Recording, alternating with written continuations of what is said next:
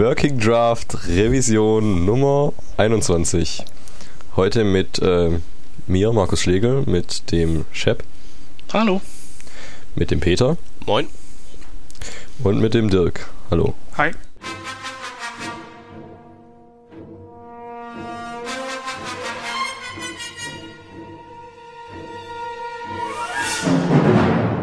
Du, du, du. Ähm, ja, heute noch dabei der Dirk Jesse. Du machst was? Hm. Äh, ich habe Bauingenieurwesen studiert und bin im Moment äh, Chefredakteur einer wissenschaftlichen Zeitschrift in Berlin in einem Verlag. Und treibe mich seit vielen, vielen Jahren äh, parallel dazu äh, im Web rum und habe da angefangen im Prinzip meine Spuren zu verdienen mit einem CSS-Framework namens YAML und habe mich jetzt so die letzten Jahre ein bisschen verstärkt in das Thema JavaScript eingearbeitet. Hui. Ja, soweit. Und ich hatte gelesen, dass deine Seite, die irgendwie äh, unter den Top 15 der meistverlinkten Seiten im Internet, im deutschen äh, Web zumindest, ist. Das hat man mir zugetragen und das haben wohl die Leute von Sistrix da herausgefunden. Ja, das ist doch cool. Heißt, dass Yammer ja durchaus sehr weit verbreitet ist.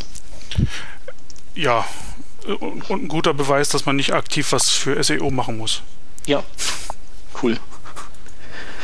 Okay, das heißt, du machst das hier alles nur so nebenbei und jetzt wirst du uns genauso nur nebenbei ein bisschen äh, zurechtweisen, wenn wir mal Blödsinn labern. Ja, ich und bin ja Gast. Ich, sowas gehört sich ja nicht. Doch, Ach, doch, doch, wir brauchen bei uns das. gehört sich das. Ich ja. blogge dann darüber. Okay, oh. gut. Das ist äh, auch nicht schlecht.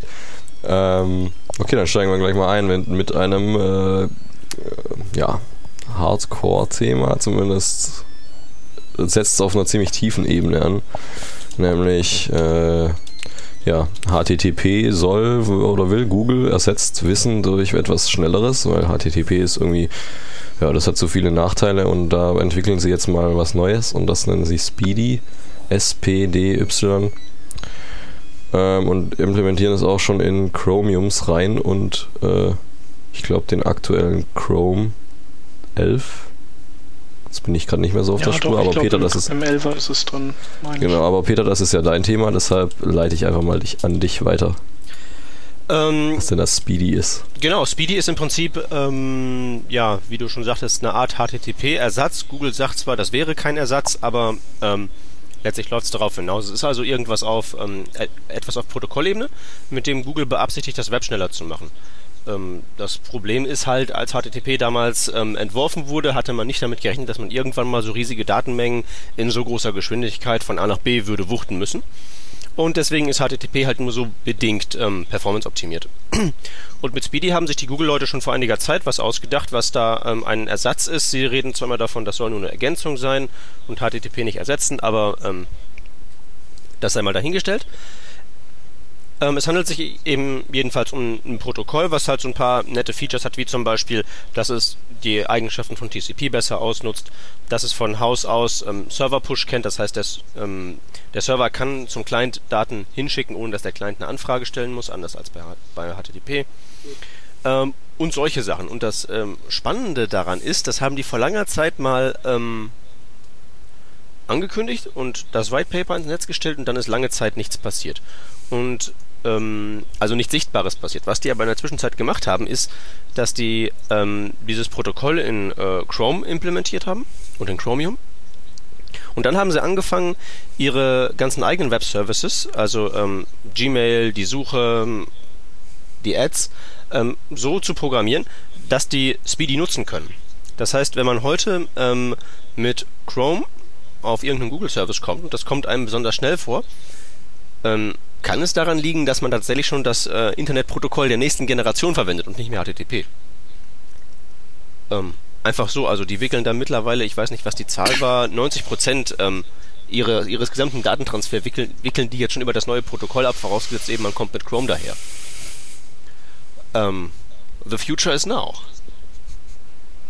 Dieses SPDY steht das. Äh, ähm, und also ist das denn das wahrscheinlich auch Open, Open Source oder sozusagen offen, dieses Protokoll? Und ähm, ähm gibt es da, hat man da irgendwie gehört, dass andere da äh, nachziehen wollen? Ähm, man vielleicht, ich nicht. Also offen ist es auf jeden Fall. Äh, jeder kann dahergehen und ähm, Sachen implementieren. Ich habe ähm, bei meiner relativ kurzen Suche nach irgendwelchen Implementierungen da nichts gefunden, mit dem man da ähm, arbeiten ähm, könnte. Es gibt da irgendwie so ein Apache-Modul. Also aber das ist irgendwie das letzte Update von 2009 und das habe ich dann auch nicht mehr ernsthaft geprüft, ob das zu was taugt. Ähm, die Sache ist halt nur, wenn jetzt Google da schon 90% seines Datentransfers darüber abwickelt, dann ist, denke ich mal, die Einsatzreife hinlänglich bewiesen und es wird so langsam Zeit, dass die Leute anfangen, damit Sachen zu implementieren. Mhm. Also die, ähm, die, die Geschwindigkeitsgewinne, mit denen man da rechnet, die sind so im Bereich von äh, 25 bis 50 Prozent. Also so viel ist das schneller. Das ist ja, also schon also in, den, in, den, Antwortzeiten sozusagen. Genau. Hm. Das ja, ist schon. Also Goals steht hier in dem White Paper uh, to target F, uh, 50% Reduction in Page Load Time. Genau, und unten ist also haben sie, das Ziel. Genau, unten haben sie auch schon Tests. Also ähm, das White Paper, das verlinken wir. Das ist im Prinzip das Dokument, wo erklärt wird, ähm, warum ist HTTP doof, warum ist Speedy besser? Und was soll erreicht werden, wie soll es erreicht werden? Und was sind die ersten Messpunkte.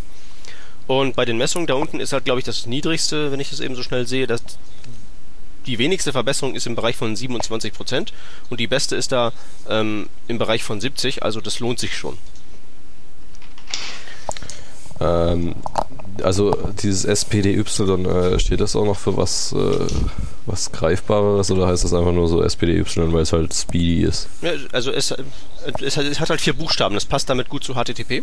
Und man spricht halt eben. Ja, aber das steht nicht irgendwie für super pornöses, duper. Äh, Doch, ich denke genau dafür nee, nee. steht's. Ich hatte das nochmal nachgeschlagen. ja, okay, dann habe ich ja gut geraten. Ähm, ich sehe auch gerade, dass man irgendwie mehrere Requests, Datei-Requests äh, hier durch, durch ein so eine äh, Speedy Pipeline irgendwie durchjagen kann, was also und, und, sich dadurch Header sparen kann und so ein Kram. Genau, das ist einfach ein einziger Channel. Mit Interleaving wird das dann da ähm, alles durchgedrückt und ähm, weniger mhm. Connections, die anfallen. Und dass du genau. das irgendwie alles in einen SSL äh, verschlüsselten Datenstrom packen, sodass irgendwie Proxys, die das Protokoll bisher nicht kennen, das dann auch nicht zerstören, weil sie dann die Finger davon lassen. Genau, also das wird tatsächlich letztlich darauf hinauslaufen, dass wenn dieser Einsatz halt, wenn es dazu kommt, dass man das einsetzt, dann ist das eigentlich ein reines Server-Update. Das heißt, da muss man jetzt auf der Applikationsebene nichts machen. Da kann man weiterhin ganz normal mit seinen was weiß ich, PHP oder sowas rumfummeln. Und man installiert sich halt eben nur dieses eine Servermodul und das übernimmt dann im Prinzip die, die ganze Arbeit. Ja, plus Client, der das natürlich unterstützt auch, ne? Richtig, und da ist halt im Moment noch so ein bisschen der, das Problem, weil soweit ich das sehe, ist äh, Chrome der bisher einzige. Mhm. Aber ich, und es gibt auch keine Aussagen von den anderen. Äh, Aussagen gibt es, ich habe noch keine gefunden. Ähm, andererseits, okay. wenn das jetzt halt so mal so ein bisschen hochkocht, dass halt eben Google seine Services schon mit diesem Ding anbietet, dann wird es natürlich für die anderen interessant. Weil ich meine, diese ja. Google Apps, die werden ja nun ähm, weitlich genutzt und wenn man da den Browser schneller drin ausdehnen lassen kann, was ja man als Browsersteller gerne möchte, dann ist das eine äh, ist das schon Motivation. Einige, einige Browser haben ja selbst ähm, Verbindungen zu Google-Diensten selbst in ihren Kern eingebacken. Also der Firefox, die Desktop-Version, wenn der Geolocation macht, dann ähm, macht er das über die ähm, Google Geolocation API. Dann könnte einfach Mozilla selbst das schneller machen, indem sie einfach, was heißt einfach, indem sie Speedy implementieren bei sich. Äh, ich, also ich habe jetzt noch mal noch so ein paar grundsätzlichere Dinge.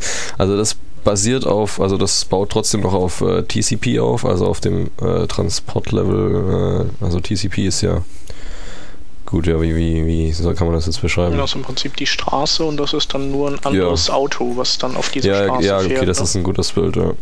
Ähm, und jetzt äh, sowas wie, also Jetzt hat es ja mehrere Verbindungen, kann man damit, also wenn ich eine, irgendwie mehrere Dateien anfrage oder wie ist es dann, dann kann er die parallel laden oder wie muss ich das verstehen? Na, ich glaube, du, du sparst dir nur so äh, überflüssige ähm, oder sagen wir mal wie, sich wiederholende ähm, ähm, protokollarische Geschichten.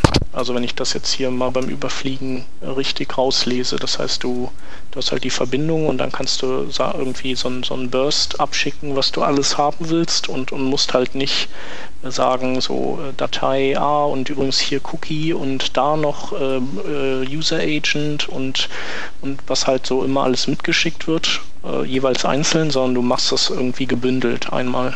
Und du kriegst es auch gebündelt also, zurück, also über eine einzige Verbindung, weil parallele Verbindungen kannst du jetzt ja schon machen. Macht ja jeder Browser, die machen ja sechs Downloads auf einmal. Hier wird alles durch eine einzige Pipe, wie gesagt, durchgedrückt. Ähm, auf eine effizientere Art und Weise. Und weil es halt eben nur eine Verbindung ist, muss halt auch der Server weniger leiden. Ja. Und das Teil soll dann auch ähm, dem Server erlauben, dass er mich anpushen äh, kann. Also als Client. Genau, das geht jetzt ja mit diesen, diesen, diversen HTML5-Sachen, WebSockets und so geht das jetzt ja auch schon. Genau, wo, wo baut. Ja.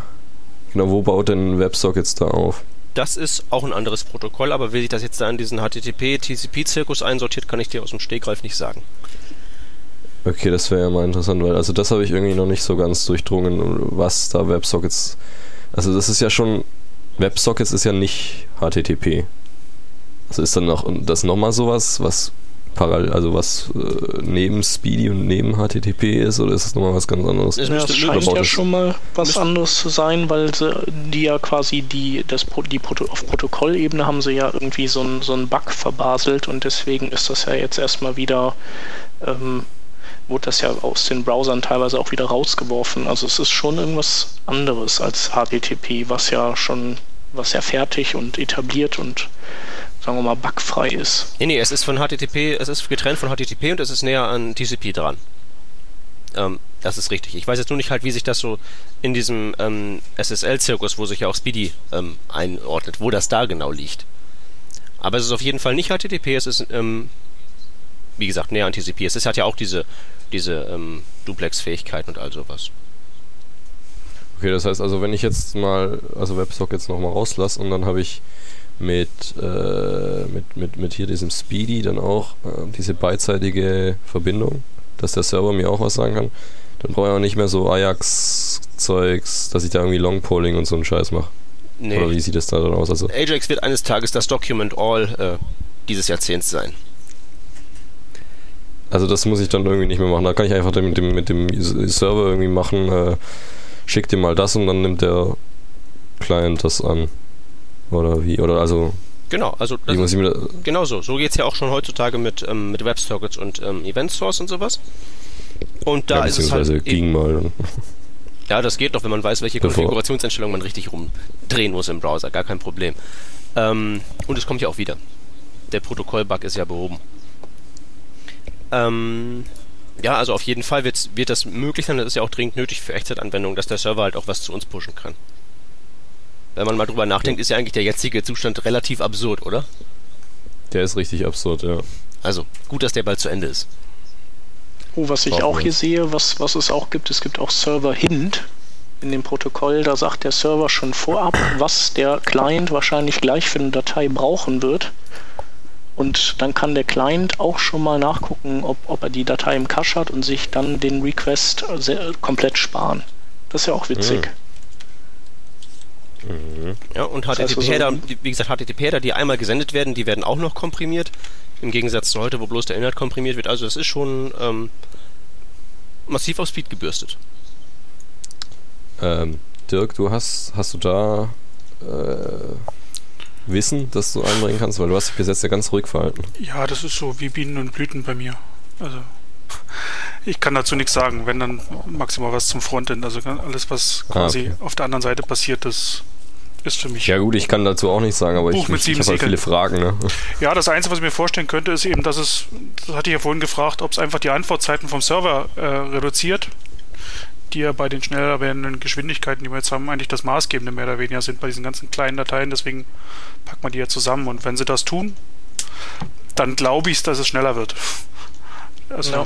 Und äh, wenn das eben über alles über eine Leitung geht, also über eine Verbindung statt über mehrere, dann, also ich kann es mir vorstellen, dass, was Peter sagte, den, den, ganzen Protokollkram, dass man dem sich eben sparen kann. Äh, ja. Genau, also sie wollen anscheinend hier schon. Mein Segen haben sie. Das Thema Latenzen und äh, Roundtrip-Time und so ist hier auf jeden Fall auch ganz äh, fett geschrieben Ja. in, in, in den Dokumenten zu, äh, also wogegen das Speedy wohl arbeiten soll. Ja, und das summiert sich dann natürlich alles mit zusammen mit den, den Google DNS-Servern, die ja super schnell sind und ähm, die haben ja auch, ähm, ich glaube, die, die haben ja auch ihre Server getuned, dass die quasi die TCP-Verbindungen nicht mit Standardwerten aufbauen, sondern irgendwie ähm, so, dass sie, dass sie schneller da sind. Also sozusagen off, off-spec, aber eben so, dass es trotzdem überall funktioniert. Also die sind schon, sind schon äh, ganz schön crank drauf, die Jungs bei Google. Die meinen das mit dem Web schnell machen ernst. Mhm. Ja. Die wollen halt ein cooles Chrome OS irgendwann haben. Ich glaube, die haben es nötig, oder? Bei der Serverarchitektur, die sie pflegen müssen. Ja, auch. Bestimmt. Tja, das Einzige, was Ja, halt hier also- für Speedy noch fehlt, sind so ein bisschen die, wie gesagt, die, die wirklich brauchbaren, ausgereiften Tools. Ich habe jedenfalls keine gefunden. Wie ist denn der Stand bei dem, äh, also Google meint ja hier, Moment, in dem White Paper, what we've built so far, ähm, ein äh, HTTP und Speedy ähm, Webserver. Und we will be releasing this code as open source in the near future. Da ist aber noch nichts passiert. Oder? Ähm, das weiß Das ist ich ja jetzt auch relativ neu. Das ist ja hier noch aus, aus dieser Woche. Also, Okay. Ja, also ich, aber ich, da, es, es, die Dokumentation und sowas sind schon, ähm, sind schon, ähm, glaube ich, offen. Also ich habe schon, nee, offenbar doch nicht. Hm, das Projekt hier ist tot. Okay, ähm, das kommt wahrscheinlich alles noch. Ähm, ja, ja. Auf jeden schauen. Fall kann es ja nicht schaden. Also, ich denke mal, der erste Schritt wird sein, dass wahrscheinlich äh, irgendwann die Provider einfach updaten ihre Webhosting-Maschinen. Weil, äh, also, wenn es denn wenig Aufwand ist und vielleicht sogar standardmäßig als, als Modul in Apache reinwandert. Und wenn die Serverinfrastruktur dann steht, dann, dann können die Clients ja nachziehen. Also so hat man halt noch ein Henne-Ei-Problem. Ja, okay, also falls uns jemand zuhört, der da richtig viel Ahnung davon hat, äh, zu me- meinen zu haben oder auch hat, der kann sich da gerne mal bei uns melden und dann laden wir den mal ein. Weil das ist auf jeden Fall, ja, interessant. Dann gehen wir einfach mal zum nächsten Thema über. Das ist jetzt nicht mehr so, das ist eigentlich die ganz äh, äh, entgegengesetzte Richtung. Zwar sind wir Webdesign und Webdeveloper und ja, das Design kommt immer ein bisschen zu kurz. Jetzt gehen wir aber doch mal drauf.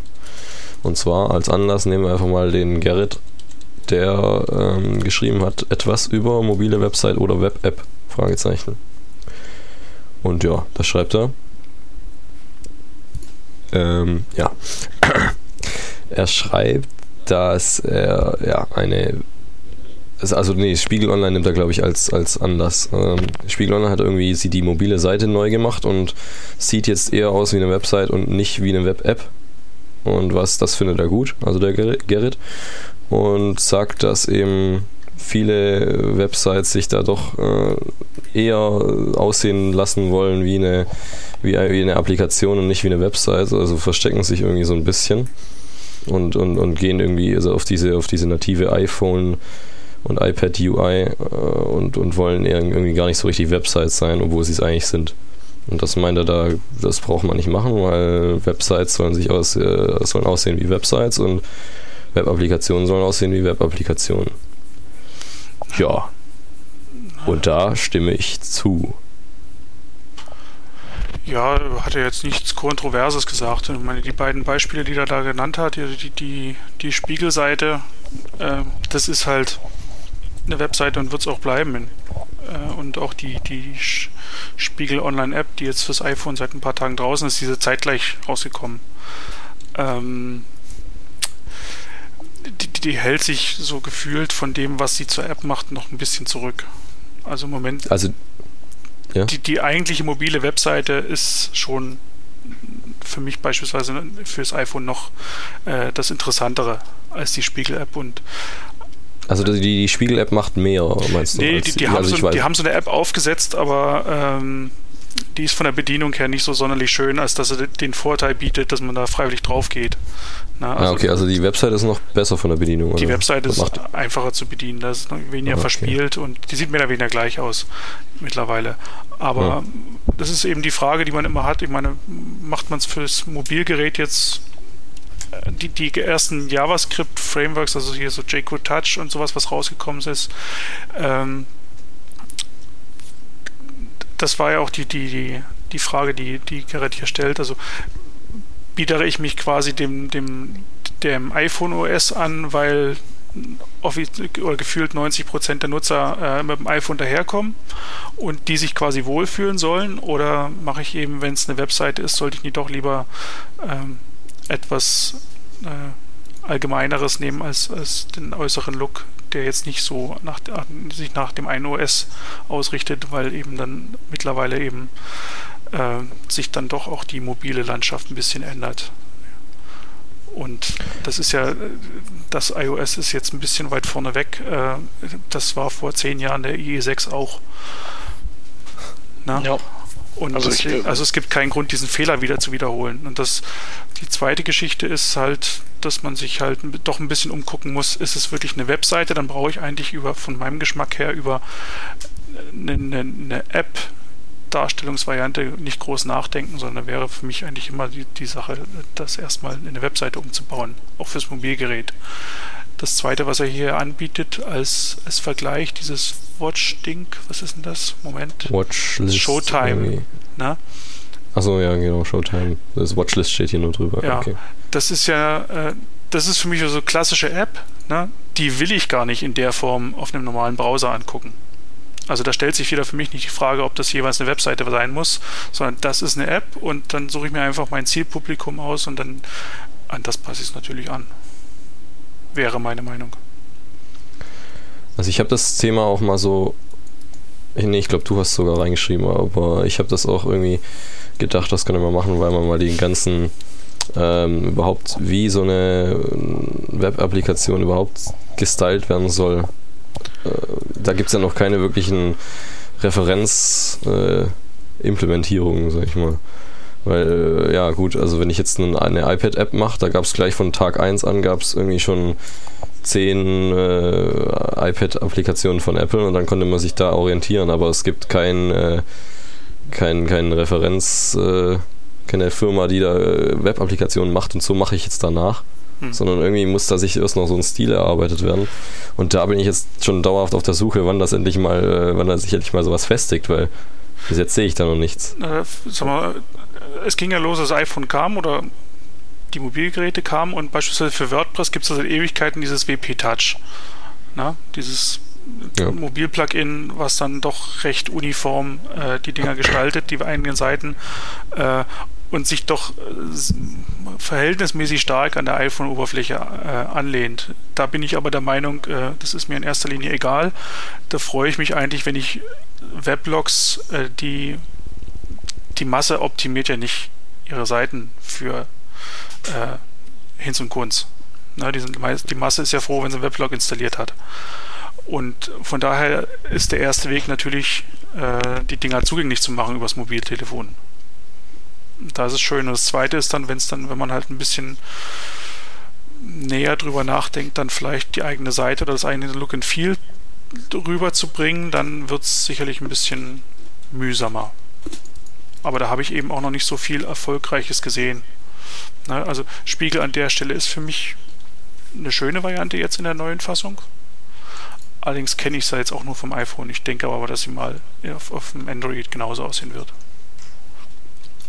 Aber da halte ich es dann eigentlich schon damit, dass die Webseite so aussehen sollte, wie sie auch, also dieser Visa-Erkennungswert, dass ich sage, ich kann egal mit welchem Gerät ich jetzt vorbeikomme auf die Seite, äh, ich möchte erkennen, wo ich bin, ich möchte mich da wieder zu Hause fühlen und gleichzeitig muss es natürlich bedienbar bleiben. Ich meine, wir alle ähm, ähm, gehen ja auch hin und passen Formulareingabefelder auf unseren normalen Seiten an, obwohl ja. wir ja die, äh, die vom Betriebssystem äh, vorgeschlagenen durchaus nehmen könnten und, und ja eigentlich einen einfachen Weg hätten, äh, Formularfelder eben sozusagen standardisiert und, und jedem Betriebssystem angepasst zu servieren. Aber irgendwie finden wir das dann auch blöd. Und ich denke, im mobilen Web ist das dann auch nicht anders. Das heißt also, wir werden schon so einen Satz an Best Practices haben, die sich irgendwie ergeben. Sowas wie, äh, mache einen ähm, wichtigen Knopf nie unter so und so viel Pixel groß, weil sonst der Wurstfinger nicht da drauf drücken kann. Ja. Und ähm, keine Ahnung, Sortierlisten mit maximal so und so viel Punkten und sonst mach irgendwie, ähm, weiß ich nicht, so Adressbuch-Navigation rein, wo du dann immer siehst, A, B, C, D, wo bin ich gerade. Aber wie das halt aussieht, das denke ich, das wird immer, immer offen bleiben. Also es wird immer ein Mix sein aus äh, irgendwie Dingen, die sich ähm, etabliert haben, die jeder kapiert, ähm, aber mit einem eigenen Skin dann.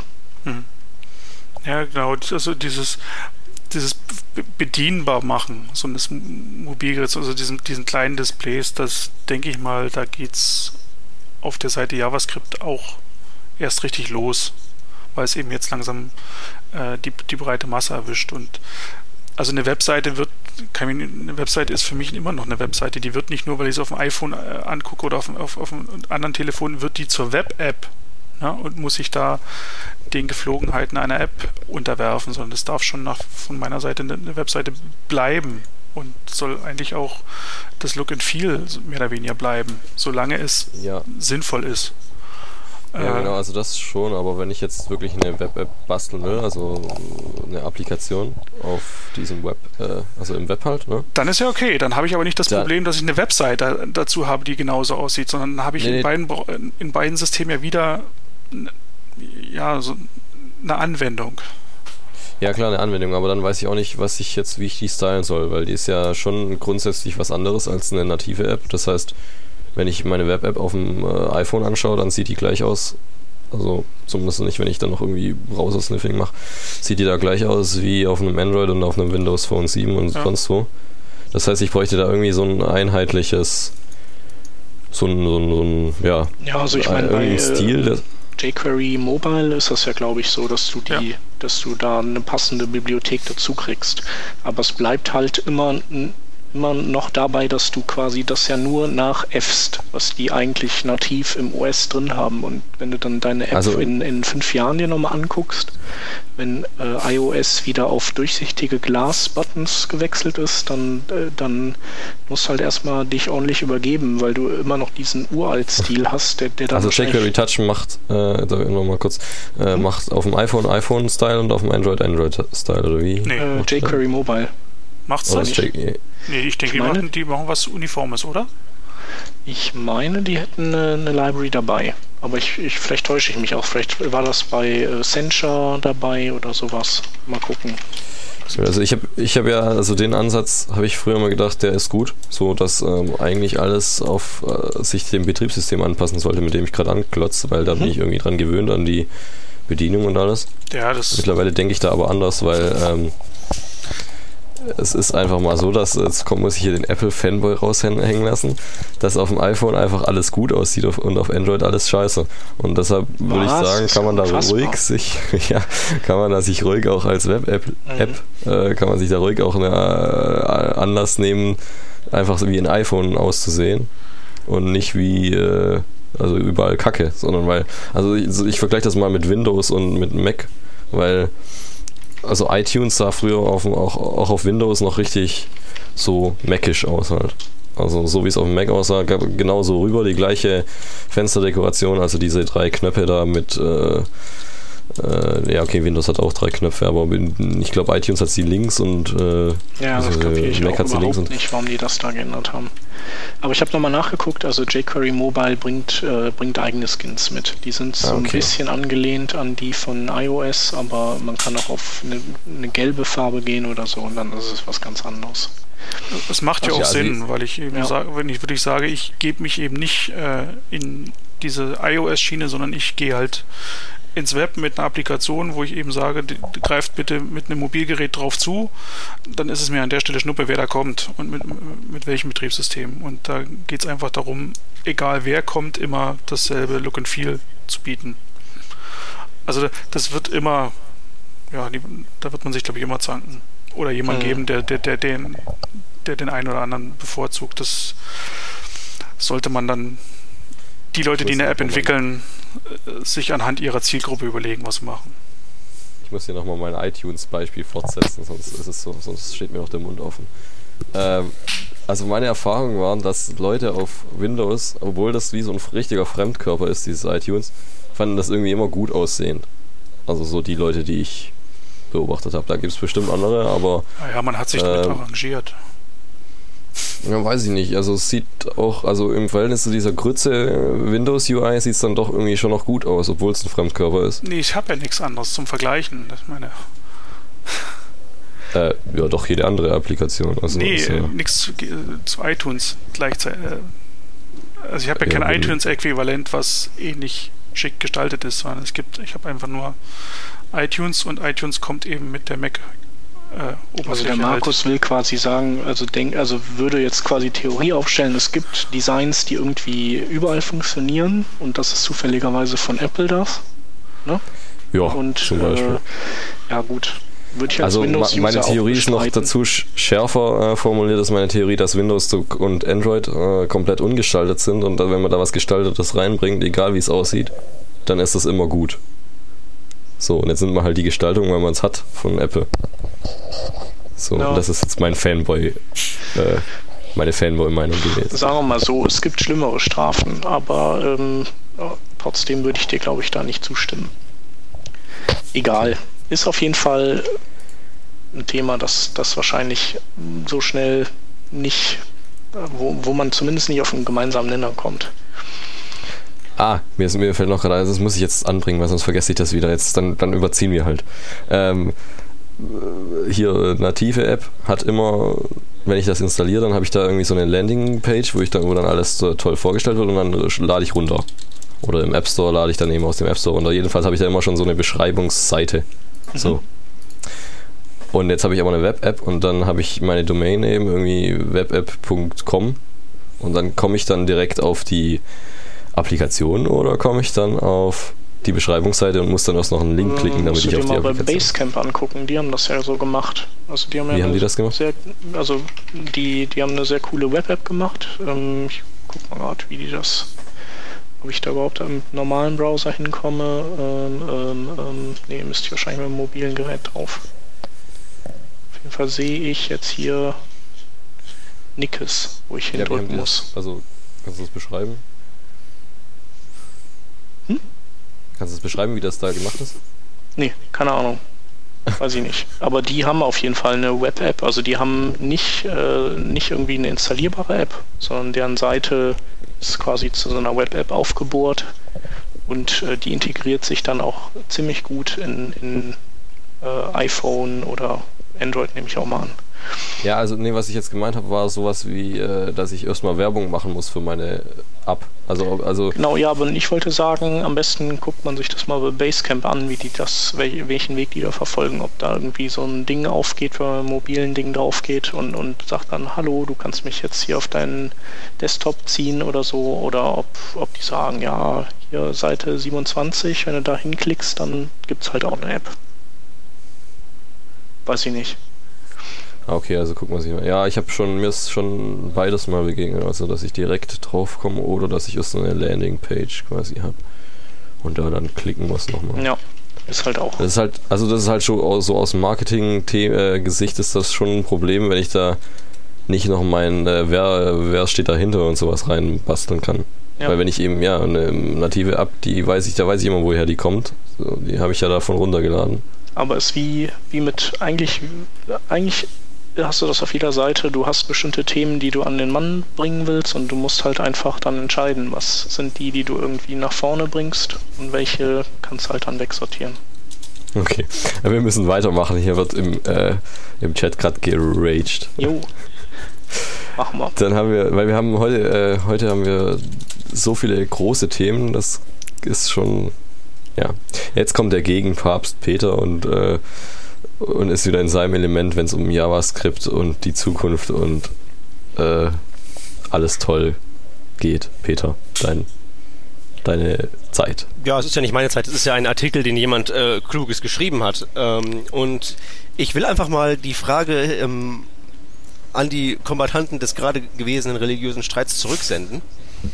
Ähm, wenn ich doch in Zukunft mit HTML5 meine ganzen äh, tollen Applikationen, also alles, was ich mir vorstellen kann, ähm, in der Web-Applikation schreiben kann, die dann sofort out of the box überall funktioniert, auf dem Desktop-Browser, auf dem iPhone, auf dem Android, auf dem, was da noch kommen mag. Äh, warum sollte ich denn überhaupt nochmal eine native Applikation programmieren und mich da mit diesem ganzen Problemkomplex auseinandersetzen, wenn ich es doch einfach in JavaScript schreiben könnte? Weil ich ab einer gewissen Größe keine Lust mehr auf die Downloads habe. Wenn das Web schneller wird, ist das doch kein Problem. Ab einer gewissen Größe, ähm, welche Größe? Von den Skriptdateien? Hm? Und von, von dem ganzen Krempel, den ich dazu brauche für meine Applikation. Also wenn eine Web-Applikation, dann mache ich ja nichts anderes, als dass ich quasi einen Browser anschmeiße und da sage, her mit dem Zeug. Mhm. Und zwar jedes Mal. Nee, nicht jedes Mal. Außer du. Du musst, ja, das brauchst du jedes Mal, wenn derjenige, der die Web-Applikation geschrieben hat, lobotomisiert ist, aber davon wollen wir ja nicht ausgehen. Ja, und bedenke ja vor allen Dingen, wir haben ja noch die Möglichkeit, ähm, mit HTML5, da ist ja auch der Application Cache drin, also das Offline-Cachen. Das heißt, dann lädst du wirklich mal, selbst wenn derjenige dann einen Server hat, der ähm, falsch konfigurierte Header hat, dann lädst du es trotzdem nur einmal runter, wenn die Manifestdatei in Ordnung ist. Ja, aber du brauchst eben immer die Serveranbindung. Also entweder hast du eben alles, schleppst du alles mit JavaScript dann mit dir rum oder du brauchst eben dann doch wieder die Serveranbindung. Das heißt, du brauchst auch diese Verbindung immer. Man braucht keine Verbindung.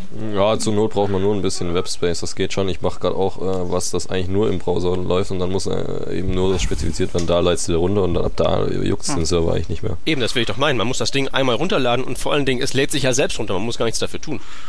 Man surft die Domain genau. an und zack hat man es im Speicher und beim nächsten Mal surft man sie halt wieder an und dann kommen eben die Daten nicht aus dem Speicher, äh, nicht aus dem, aus dem Web, sondern eben über die Domain. Warum ich das erzähle, ja. ist also halt, Argumente, jemand, ja? Bitte. Ich könnte Argumente dagegen, gegen Web-App habe ich, äh, war, waren vorhin schon. Also ich glaube, wenn du da noch ein paar Apple-Fanboys, äh, die mit ihrem iPhone und so unterwegs sind, fragst, dann sagen die äh, UI. Ja. Das, ist, das haben wir jetzt ja gerade äh, fertig diskutiert. Na, die Vorteile sind schon äh, noch ein bisschen, wenn es darum geht, eine richtig schicke UI zu programmieren äh, bei den nativen Apps. Also das, was mit jQuery UI und sonst was jetzt gerade hochkommt, oder jQuery Mobile, ne, das ist ja, das sind ja so rudimentäre Bausteine im Moment noch. Das ist ja im Moment noch nicht so wirklich vergleichbar mit dem, was, auch wenn ich selber nicht benutzen kann als Windows-User, äh, der, der äh, Apple hier das Development Kit da liefert, um, um eine native Applikation zu bauen. Also vom, vom, vom, Wohlfühlfaktor für den, für den Developer ist sicherlich die, die native App im Moment noch ein ganzes Stück weit vorn. Die eine native App. Aber ja, wir, sind, kann, wir, wir, sind ambitioniert, wir wollen auf jedem, auf ja. jedem Betriebssystem, auf in jedem Browser funktionieren. Da kann man dann also erstmal das Android-Ding schreiben in Java, dann kann man mit Objective-C das iPhone-App schreiben und man muss die ganzen Dinger dann synchron halten und jeweils natürlich, um den Befindlichkeiten der jeweiligen religiösen Gruppierung entgegenzukommen, auch das Design so konzipieren, dass man das sowohl für Fraktion A als auch für Fraktion B irgendwie hinkriegt, weil man hat zwei parallele Schienen. Das klingt für mich nach relativ viel Arbeit. Ich ja, kann dir ja nicht offen widersprechen, ich kenne ja die Shownotes, ich weiß ja, worauf du hinaus willst. Und da stimme ich ja zu. Ich, ich hau trotzdem nochmal rein. Ähm, wenn ich sowas wie bis vor kurzem konnte ich noch nicht mit dem Browser so Audiokram auslesen. Also hatten wir mal vor ein paar Sendungen. Ähm, und das konnte ich mit zum Beispiel mit dem iPhone oder mit allen nativen äh, APIs konnte ich das alles. So, und jetzt will ich eine abbasteln, basteln, die das sowas kann.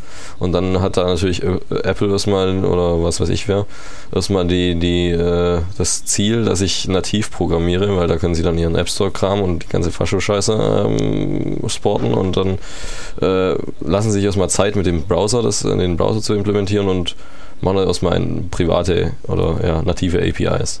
So, und bei so neuem Kram, das ja ständig dazukommt, das habe ich irgendwie auf dem iPhone wieder äh, Gyroskop und so ein Zeug und äh, irgendwann kommt dann noch Geschmackssensor und was weiß ich nicht alles.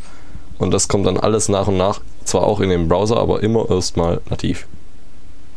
Ja, das, das aber der Artikel, ja der dreht sich ja quasi darum, äh, ob JavaScript vielleicht ähm, ähm, nicht sozusagen die vorherrschende oder prägende Sprache ähm, der, der nächsten Dekade wird oder sowas. Genau, wollen wir, wollen wir mal eben zum Punkt kommen, weil das schaffen wir ja die ganze Zeit vor lauter Religiosität gar nicht mehr. Ähm, Worum es uns hier eigentlich geht, ist. Aber das bringt Hörer. Religiosität? Kommt drauf an. Ähm, also, ähm, besagter Artikel ähm, hat halt diese gewagte Prognose in sich stehen.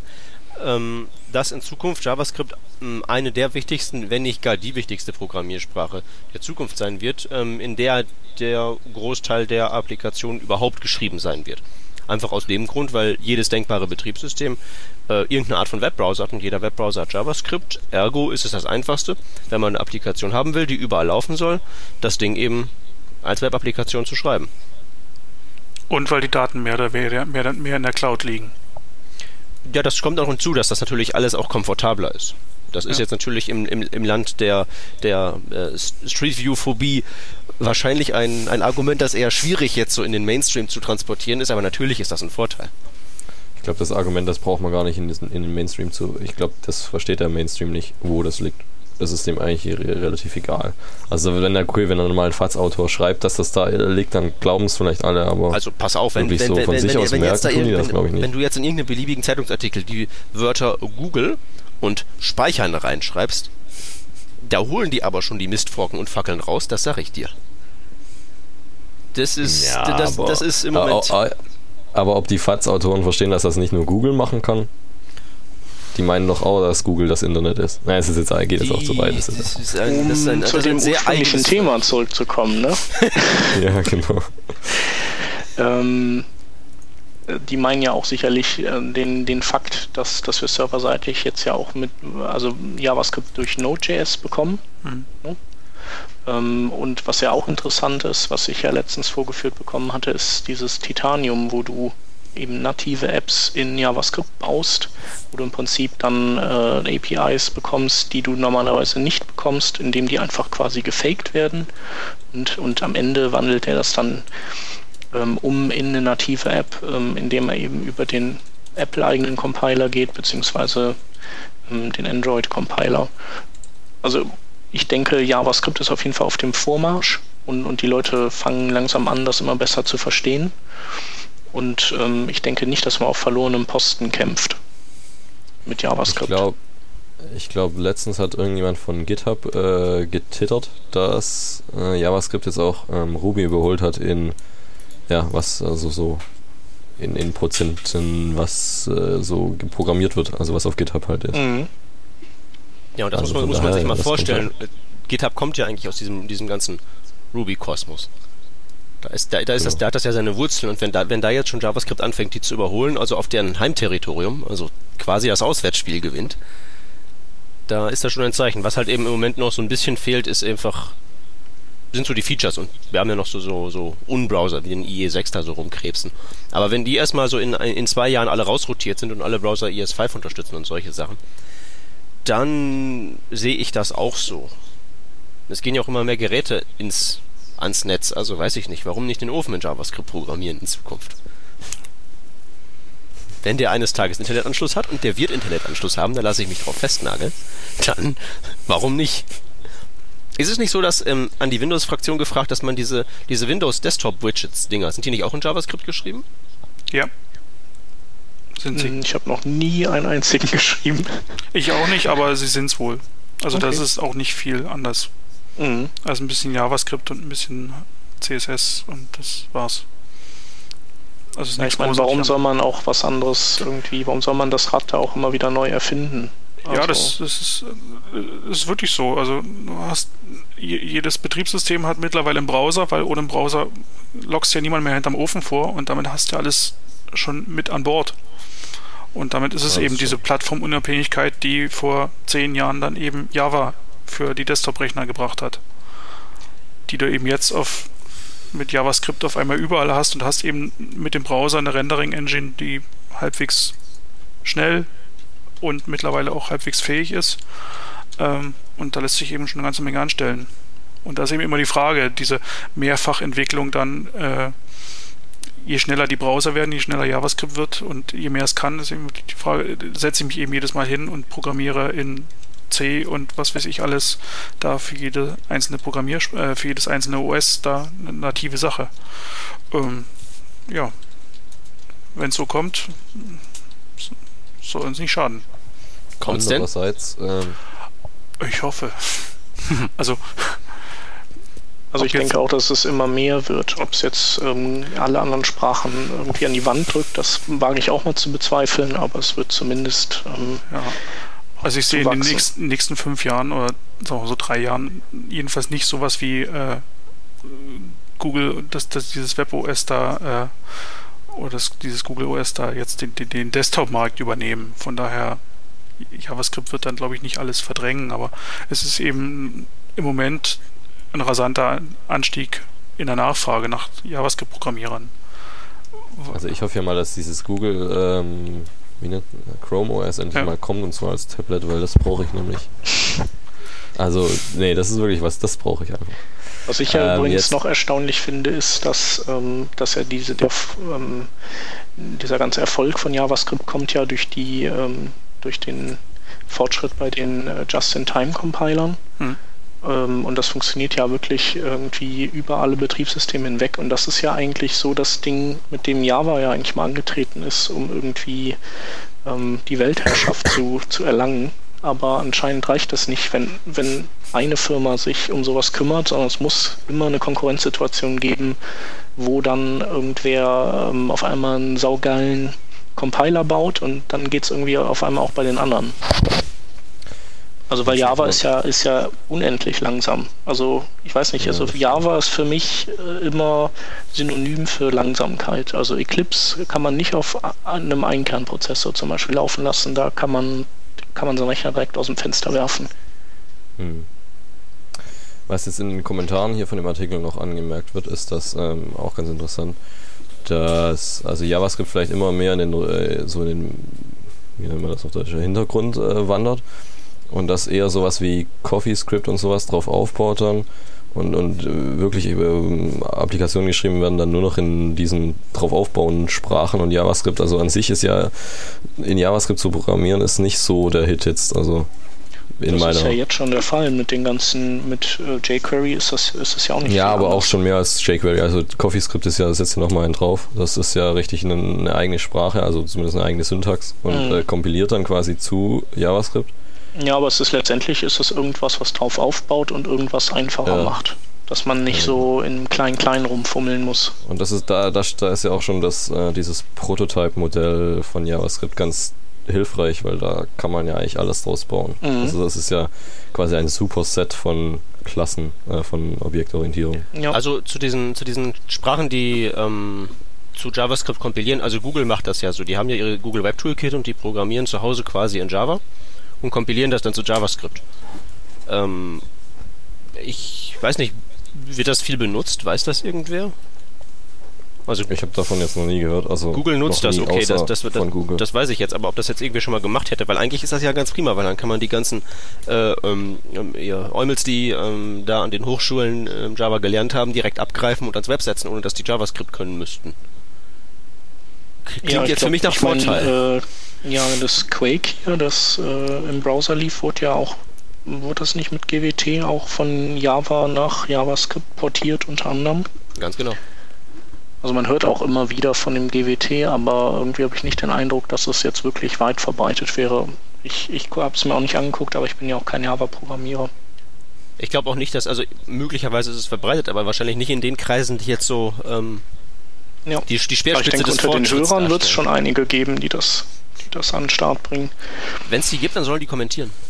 Genau. Also auf alle Fälle ist für die andere Richtung noch ein bisschen Arbeit. Äh, wenn, wenn man anfängt, eben direkt mit JavaScript zu programmieren oder eben mit entsprechenden Bibliotheken, jQuery, MooTools, Prototype da irgendwie was aufzusetzen.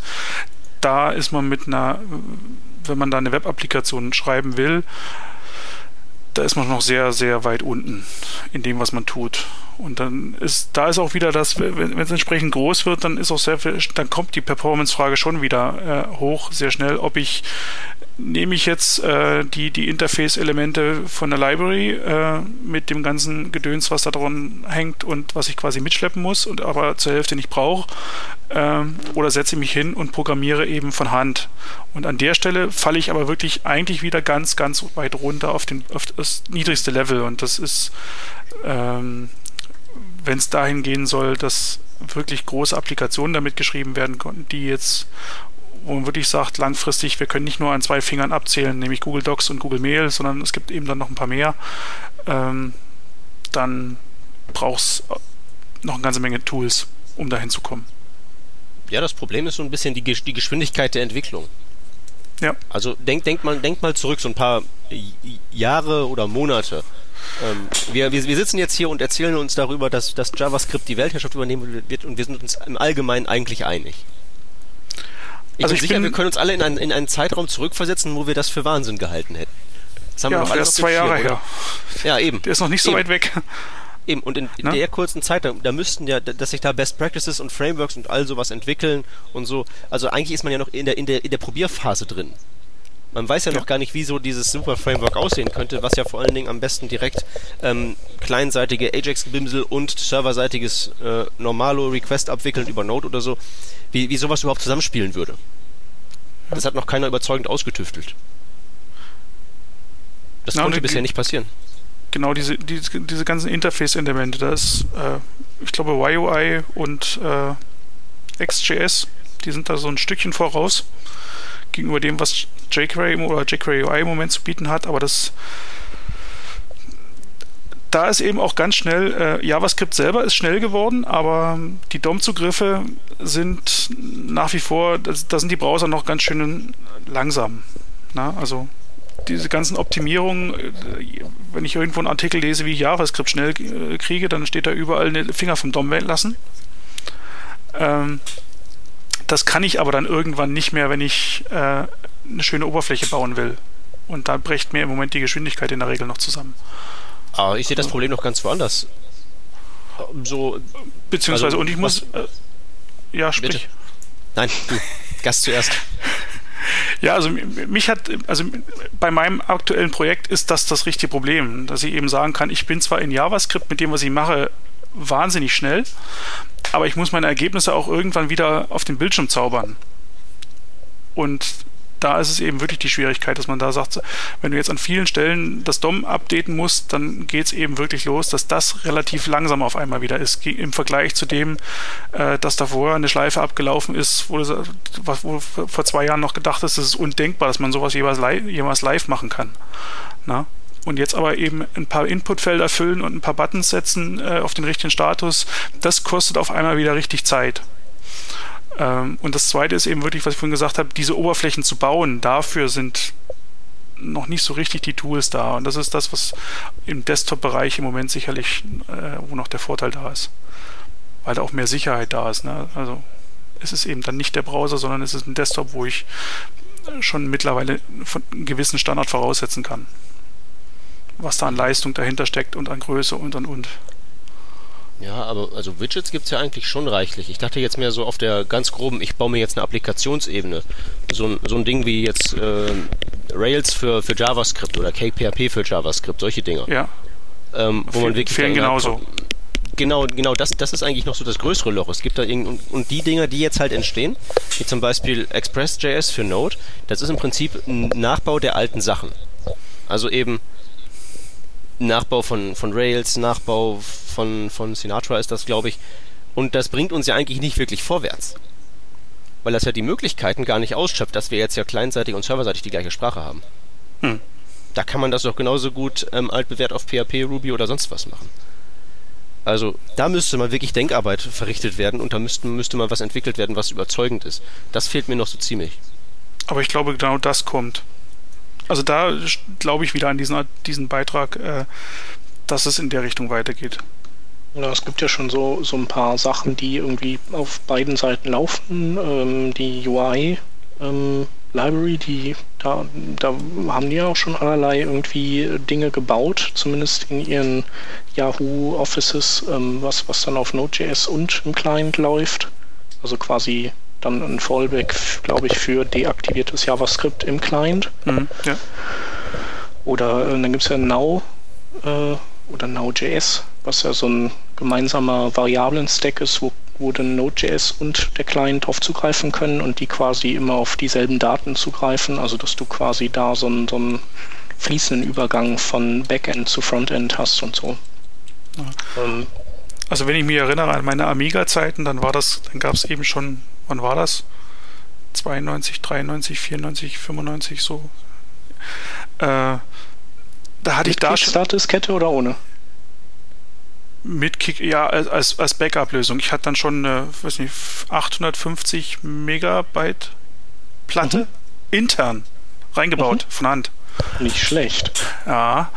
Ähm, aber da gab es eben schon äh, einen Compiler mit einem Oberflächentool und da kannst du deine Oberfläche zusammenklicken und dann gab es als Export im Prinzip den kompletten Quelltext, wo du eben wirklich nur noch äh, deine, deine Applikation reingeschrieben hast und, und die, die, die Oberflächenlogik, die war da und hat funktioniert. Na, das sind die Teile, die, die Abstraktionsebene, die fehlt jetzt bei JavaScript noch. Das schreibst du im Moment alles noch von Hand und da, Wobei da, ich ja auch in den da, Raum da reibt werfe, man sich auch auf im Moment. Also ich, ich behaupte auch mal, dass, ähm, dass es solche Tools ja theoretisch gäbe. Also gibt es auch, glaube ich, aber wir sind immer unzufrieden mit dem Output, den die machen. Das, das liegt aber daran, dass wir eben reingucken können in den Output wenn du so eine Anwendung hast, äh, also wenn, weiß ich nicht, wenn du dir ein Flex was baust oder ähm, da kann man vielleicht auch noch reingucken, aber ähm, keine Ahnung, äh, wenn du dir halt für eine Desktop-App was mit äh, Visual Basic baust, dann äh, kommt da irgendwie ein Code raus, wo du halt auch nicht reingucken kannst, wo du halt dann einfach davon ausgehst, der wird okay sein und du, vielleicht ist der vorne hui, hinten pfui oder so. Und ich glaube, das ähm, ist halt so ein bisschen das Problem, dass wir bei so Web-Applikationen in alles reingucken können und dann irgendwie schnell ähm, Dinge finden, die halt nicht so gelöst werden, wie wir das gerne hätten. Und ob das irgendwann besser geht, weiß ich gar nicht. Glaube ich nicht. Also ich glaube, die, ähm, wenn wir von den Nerds sprechen, die auch reingucken können. Ich habe ja dieses schöne Buch hier im Regal, Coders at Work wo so eben die richtige. Die Hast du jetzt ungefähr jede Sendung. Äh, ja, es ist aber einfach immer ein gutes Beispiel, weil es ist, es, es ändert sich halt nicht. Das sind die, das sind, das ist die ganz alte Garde, die halt, äh, wenn die C++-Code kompil kompiliert da in den Assembler reinguckt und vom Glauben abfällt. Und gleiches Problem haben wir jetzt hier ja auch wieder. Hm. Naja, okay, aber wir sind uns ja im Prinzip einig, dass ähm, JavaScript übernimmt die Weltherrschaft und wir werden alle äh, Sklaven von von Douglas Crockford. Willige, willige Sklaven werden. Aber ja, wer weiß, wenn Google da wieder irgendwie rausfindet, dass JavaScript einen fundamentalen Designfehler hat und jetzt machen wir sowas wie Speedy nur mit JavaScript, wir machen alles neu und eigentlich dein Chrome, der benutzt das schon lange und unsere Server können das. Wer weiß, vielleicht kommt da irgendwie mal noch mal was anderes. Ja, wahrscheinlich der Webport von Go oder sowas. Ja, Go als also eingebettete Scripting-Sprache. Aber glaub, apropos, so apropos ähm, User Interface Elemente und JavaScript, äh, kann man ja direkt anknüpfen an, ähm, ja, an ein Ding, was der Dirk rausgesucht hat. Und zwar ähm, ähm hat der Alexander Farkas ähm, eine ja, HTML-Polyfill-Sammlung aufgemacht oder übernommen oder so. Äh, ich denke geschrieben. Ich mache jetzt einfach mal Werbung für einen netten Berliner. Mhm. Äh, ja, das ist die, die Webship, Webshims Lib, ähm, die aufsetzt auf äh, mehreren anderen Bausteinen. Ich gehe mal jetzt hier schnell auf die Home-Seite. Äh, ja, basiert auf jQuery und Modernizer. Modernizer ist also äh, bringt so den einen relativ großen Teil, was ähm, die HTML5-Unterstützung für die unfähigen IEs mit sich bringt, um halbwegs anständig mit HTML5-Elementen erstmal arbeiten zu können. Das ist so der, das, was Modernizer, was einfach äh, mit dabei ist. Ähm, Hauptaufgabe der, dieser Bibliothek ist eher die ein Großteil der anderen APIs, die mit HTML5 dazukommen, ähm, die neuen Formularelemente, äh, Canvas, Local Storage, JSON, Geolocation äh, in Browsern abzubilden, die die äh, von selbst noch nicht, zu äh, noch nicht verstehen. Und zwar in einer Form, dass man mit den Dingern dann auch weiter skripten kann. Äh, also man, man bekommt quasi die, die ganzen APIs in jedem Fall, egal mit welchem noch so uralten Browser man im Prinzip da drauf kommt und die, äh, also genau. also man hat sie auf jeden Fall und im Zweifelsfall liefern die dann so Default-Werte zurück. Ähm, das erste, ich kann eben mit, mit, mit den neuen APIs arbeiten und ich brauche mich relativ wenig darum kümmern, äh, ob der Browser sie denn kann. Beispielsweise ist eben äh, so, dass, äh, wo haben wir es? Die, die Canvas API, äh, entweder sie da, dann wird sie verwendet, wenn sie nicht da ist, wie in den älteren EEs, dann kann eben äh, über die Library wird automatisch auf einen Ersatz umgeschalten, auf, auf Xcanvas oder auf äh, eine andere Geschichte. Mhm. Äh, wenn Local Storage vorhanden ist, wird es verwendet. Wenn es nicht vorhanden ist, wird auch dort die Local Storage API nachgeskriptet, wird nachgebildet und die Werte, die normalerweise im Browser landen, werden eben über Flash oder über Cookies zwischengespeichert, je nachdem, was lokal in dem Browser zur Verfügung steht. Der Vorteil für den Programmierer ist, ich brauche ich kann mit Local Storage arbeiten und ich brauche mir nicht mehr die Gedanken machen, äh, dass ich damit im Moment nur alles, nur, nur, die neuesten Browser unterstützen kann. Ähm, und was auch noch wichtig ist, ähm, worauf Alexander sehr, sehr großen Wert legt, äh, Webshims gibt es, glaube ich, 50, 100, äh, ziemlich viele jedenfalls die genau die, die so, so einen Ansatz fahren, verschiedene Sachen eben nachzuskripten, äh, ist, dass er sich auf die Fahnen geschrieben hat, dass man mit beispielsweise mit Formularelementen, was er hier auch äh, auf seiner Seite erwähnt, das Placeholder-Attribut. Ne? Placeholder-Attribut kommt mit HTML5, sorgt dafür, wenn ich ein leeres Inputfeld habe und ich kann da erstmal so einen Default-Text reinschreiben, von wegen für die Suche beispielsweise, dann hier bitte eintragen und Suchergebnis.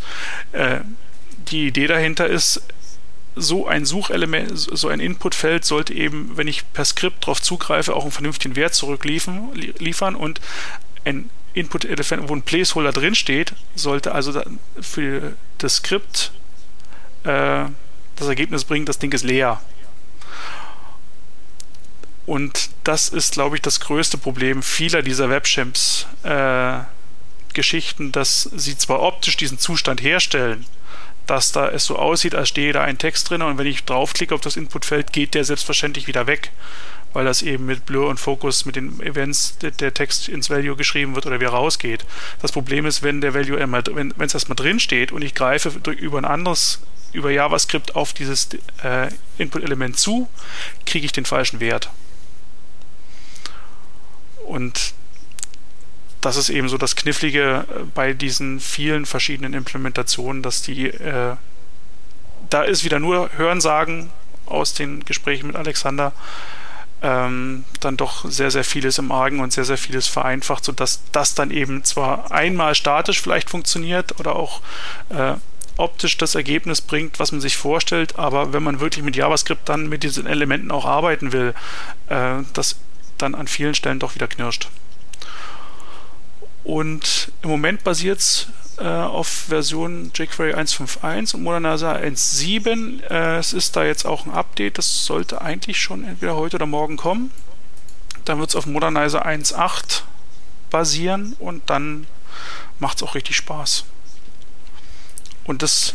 Das heißt, also jetzt als, als Anwender, als äh, ich, was mache ich jetzt? Ich, ich kippe da einfach nur dieses äh, diese Library rein oder muss ich da noch irgendwas beachten und oder kann ich da einfach dann machen und mich nicht mehr drum kümmern, sondern das funktioniert überall? Als Anwender kannst du, also als, als, als Programmierer kannst du quasi die Library äh, oder so ein kleines, so, so, so ein Basis-Library erstmal in deine Seite äh, äh, reinbauen im Skript-Element und die checkt ab, was der Browser kann und lädt bei Bedarf die entsprechenden äh, Shims hinterher sodass eben wirklich nur das geladen wird, was auch wirklich gebraucht wird. Und, und der, der, Markus muss, muss ja wirklich an nichts mehr denken. Ne? Der Peter könnte sein Buch eigentlich dann auch komplett wieder abspecken, um diese ganzen, du hast ja immer bei jedem Kapitel immer so einen Vorschlag, welchen Polyfill man nehmen kann, erstmal um irgendwas Neues nutzen zu können, sondern haut einfach das Ding rein und, und dann. Es sieht recht vollständig aus, recht ne, vom, vom Umfang her, von dem, was es kann. Äh, und also aus meiner Sicht war, war immer das Problem, was mache ich mit HTML5, wenn ich dann doch äh, hunderte von Krücken verwenden muss, äh, um, um, alte Browser zu unterstützen. Na, das, das ging ja bei den Elementen los. Da hat man sich mittlerweile davon abgefunden, dass man sowas wie Modernizer nehmen kann. Aber das alleine reicht mir noch nicht als, als, äh, als Anreiz, da jetzt voll auf HTML5 zu schwenken. Die Formular-API, die, die ist was Schönes, die, neu, die neuen Möglichkeiten, die ich da habe. Und da ist es aber, man sollte sich darauf verlassen können und dass die dass dort ein einheitliches Ergebnis zurückkommt. Na, auch dort ist es im Moment wohl so, dass ähm, die Browser das unterschiedlich exakt oder unterschiedlich fehlerfrei gerade implementiert haben. Auch was das ist, sehr, das ist noch sehr freundlich ausgedrückt. Ja, ja. Vor allen Dingen, was beispielsweise auch das, die Informationen über Fehleingaben oder Fehler einer Eingabe äh, betrifft. Und da sorgt einfach äh, die Library dafür, dass das browserübergreifend einheitlich ist und beziehungsweise so nicht nur einheitlich, sondern so, wie es in der Spezifikation geschrieben steht, wie es denn reagieren sollte. Und ich bin der Meinung, äh, Alexander korrigiert da auch einige Browser-Fehlimplementationen.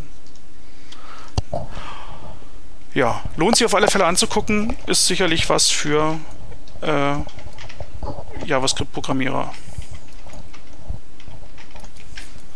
Gut. Cooles Ding. Jetzt sind wir sowieso schon krass Overtime und deshalb machen wir einfach mal ganz schnell weiter. Ähm, ich fasse mich kurz. Ich habe heute Mittag ähm, mal nachgedacht, wie ich eigentlich am liebsten äh, so Hexadezimalwerte in RGB und sowas umrechnen wollte. Und dann habe ich mir gedacht, da mache ich doch einfach Wolfram Alpha, weil das kann ja alles. Und dann gehe ich da drauf und schreibe rein, äh, bla bla bla, in HSL oder in RGB und dann gibt er mir das aus, hat auch alles funktioniert. Aber irgendwie will ich das noch schneller. Das ist mir eingefallen, Chrome, der Browser, den ich ja äh, benutze, der kann sowas wie, ähm, ja, dass ich YouTube äh, in die Adresszeile tippen will, dann Tab drück und dann äh, sucht direkt, also was ich dann eintippe, sucht er dann direkt bei YouTube. So, eigentlich habe ich gedacht, das geht immer nur bei, bei so Sachen, die da fest einkodiert sind, eben YouTube und eBay und Amazon und sowas, ne?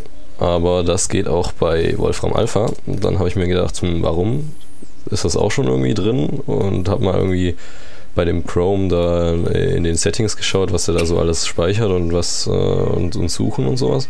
Und dann speichert er tatsächlich. So, jetzt höre ich mich irgendwie wieder selber bei jemandem. Jetzt nicht mehr. Ähm, da speichert er auf jeder Seite, auf der ich jemals war, wo es ein Suchfeld gab, äh, legt er intern, äh, legt er sich das in eine, in eine Liste rein und merkt sich das für später. Und wenn ich dann mal so die Domain gerade eintippen will, also wenn ich jetzt auf meiner Seite äh, Markus anfangen will zu tippen, dann drücke ich Tab, dann wird gleich auf meiner Seite gesucht. So. Und zwar die Regeln, nach denen das funktioniert, sind, soweit ich das rausgefunden habe, auf jeden Fall, wenn ich mein Suchfeld mit Type ist gleich Search ausgezeichnet habe. Was ja auch so ein neuer HTML5 äh, Formulartyp ist. Äh, mit diesem Type Search, da kriege ich dann auch noch so ein anderes Aussehen, da kann ich aber kann ich alles noch anders machen, aber grundsätzlich sieht es schon mal anders aus. Aber ich habe eben auch noch den Vorteil, dass ich in Chrome dann diese Suche da rein reingelistet kriege. Das geht auch noch nach anderen Regeln, aber das ist die einfachste, dass ich einfach das Type Search mache. Also ich kann auch einfach, glaube ich, das Name-Attribut auf Q machen, was sowieso die meisten Seiten haben. Also grundsätzlich sollte das schon mal bei jeder funktionieren. Oder ich kann äh, sowas ganz kompliziertes machen, was sich OSDD äh, nennt. Das ist von Google, glaube ich, sogar erfunden, so ein äh, offenes XML-Gedöns, wo ich dann irgendwie meine Daten reinschreibe, was meine Suchmaschine macht und wie die funktioniert und bla und bli und blu. Und dann melde ich das da an, schicke dem Browser irgendwie, sagt, da ist das und mache da mal eine neue Suche draus, aber brauche ich eigentlich gar nicht, weil ich da nur dieses Type ist gleich Search brauche. So als kleiner Tipp. Mhm. Ja, nett. Ja.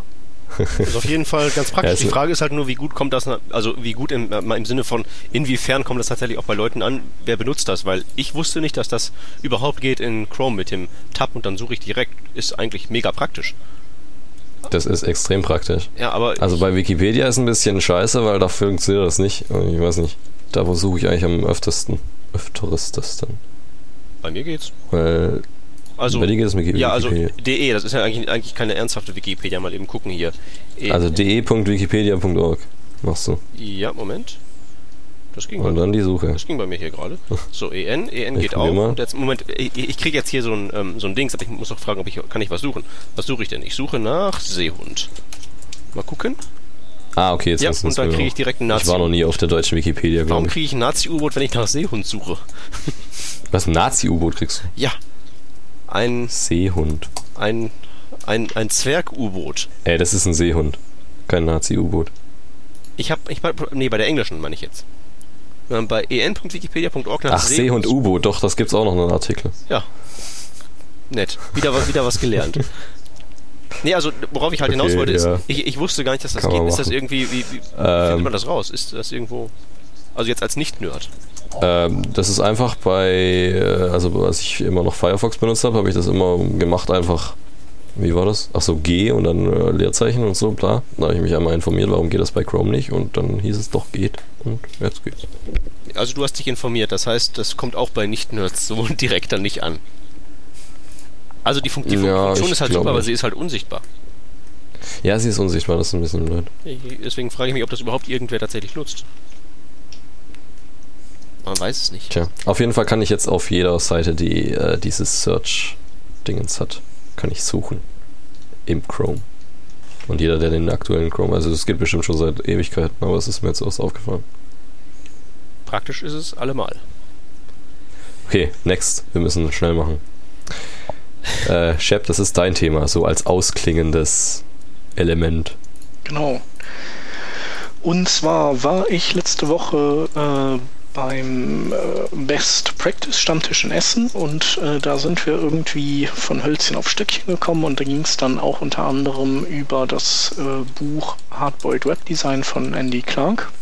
Und ähm, ja, letztendlich geht es in dem gesamten Buch darum, äh, dass man einfach vielleicht seine ähm, Arbeitsweise umstellen soll und äh, mehr hardboiled sein soll. Ähm, sprich abgebrühter ähm, und nicht mehr, ähm, ja, vielleicht einfach nicht mehr jedem ähm, Kunden irgendwie äh, alles in jedem Browser zurechtzupfen und bauen. Ähm, ich denke, so kann man das zusammenfassen, sondern eben auch zu sagen, so, nee, ähm, also für die alten IEs mache ich halt irgendwie nichts Dolles und nur für die modernen Browser mache ich was. Also letztendlich Progressive Enhancement ähm, auf vielleicht etwas extremere Art. Und ähm, da gibt es eine Demo von Andy Clark, ähm, anhand der er eben äh, zeigt, wie man, äh, wie man so hardboiled-mäßig drauf ist. Ähm, und das ist eine so eine Art, so Art Comic-Strip, so eine Comic-Animation, die aus, keine Ahnung, einer Dutzend, einem Dutzend ähm, so Screens besteht, wo ähm, so ein Detektiv irgendwie, ähm, keine Ahnung, irgendwas erlebt und so weiter und so fort. Ähm, und ich, also es sieht auch super aus, allerdings nur in den WebKit-Browsern. Und ähm, sobald man äh, in, in Firefox 4, sogar in, in den Firefox 4 geht, dann ähm, wird man eben schon mit was deutlich hässlicherem konfrontiert, nämlich einfach nur so eine Art ähm, statischem Comicstrip, der, der so auf, ähm, auf so kleine Kästchen auf der Seite verteilt ist und da ist dann nichts mehr animiert, also ist dann im Prinzip kein Comic-Film mehr. Ähm, und ähm, dann gibt es noch, äh, nur noch eine Variante darunter. Das ist die Variante, wenn man JavaScript ausschaltet, dann kriegt man nur noch ein Transkript von dem, äh, von dem, was in diesem Comic dann passiert. Und ähm, also ich muss sagen, vielleicht habe ich es auch nicht richtig, ähm, habe ich so den Sinn nicht ganz verstanden, aber ähm, das, was er da macht, finde ich jetzt irgendwie nicht so cool.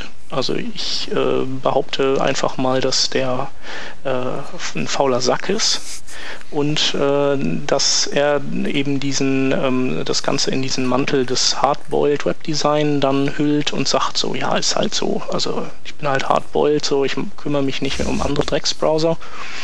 Ähm, aber bei ihm heißt das eigentlich äh, nur mit dem aktuellsten WebKit bist du irgendwie wer.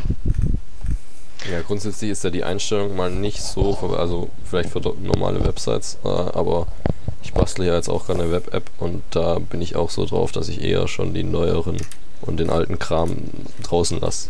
Moment. Aber, aber Ja, wenn er jetzt Ja, hier ja. nur WebKit, äh, das ist ja schon mal ein Unterschied noch. Ja, ja, genau, also ja- ist ein ziemlich extremes Ja, Vorgehen. Markus, du hast ja bei deiner HTML5-Applikation keine andere Wahl. Du kannst ja nicht im IE6 jetzt plötzlich ähm, m- was weiß ich, die Möglichkeit einhauchen, mehrere äh, Gigabyte mit Local Storage abzuspeichern. Das ist einfach mhm. nicht möglich. Aber eine Slideshow im Firefox 4 darstellen, halte ich jetzt für eine nicht komplett unlösbare Aufgabe, wenn man es denn will. Ja, also ich meine, da gibt es so verschiedene Punkte, die mich irgendwie stören. Das eine ist, dass er sagt, die Semantik von der Seite ist total toll. Also er hat einen, sich überlegt, das wäre super, irgendwie jeden ähm, Screen in so ein Listenelement zu packen. Ist ja auch an sich richtig.